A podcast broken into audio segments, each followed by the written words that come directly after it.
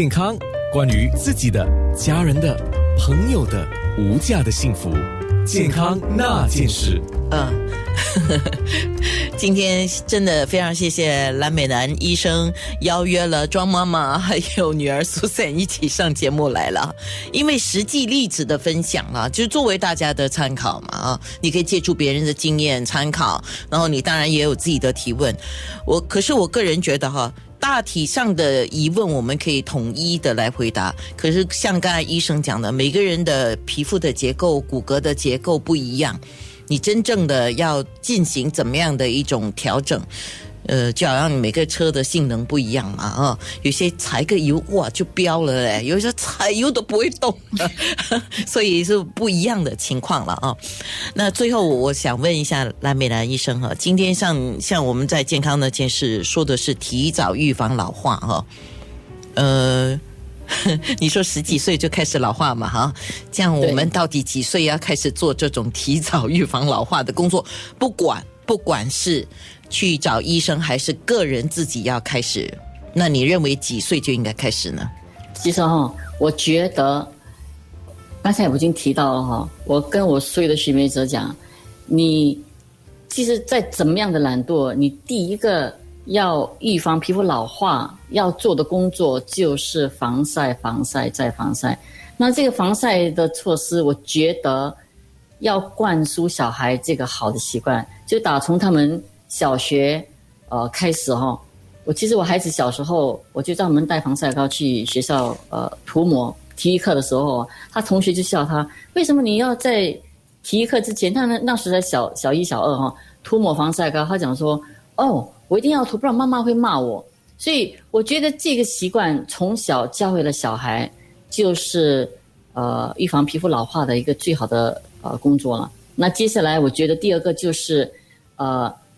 这些 Generation Z 哈，这些小小小朋友了，要是开始长痘痘的时候，父母千万要记得及早带他们寻医，因为这个除了给呃长痘痘的小朋友没有自信心，然后很自卑以外呢，你真的是要避免痘疤的形成了，这是第二点。那第三点，当然我觉得呃最最重要的也是要平常你面部护理啦。要是你有化妆来讲，呃。呃，女性们就要记得要卸妆，嗯，所以卸妆的功夫很重要。我其实不介意，呃，在学的小朋友要是有痘疤啦、有痘痘要遮盖啦，不过卸妆的功夫要做得很好，不然的话就呃导致那个毛孔阻塞了。然后接下来呢，呃，你就是要看呃你的皮肤产生什么问题，那你就要呃找你信任的医师来帮你。拟定你的呃医美治疗的方案了，因为每一个人的脸脸部的问题都不一样，那经济能力也是不一样，照你所讲的啦。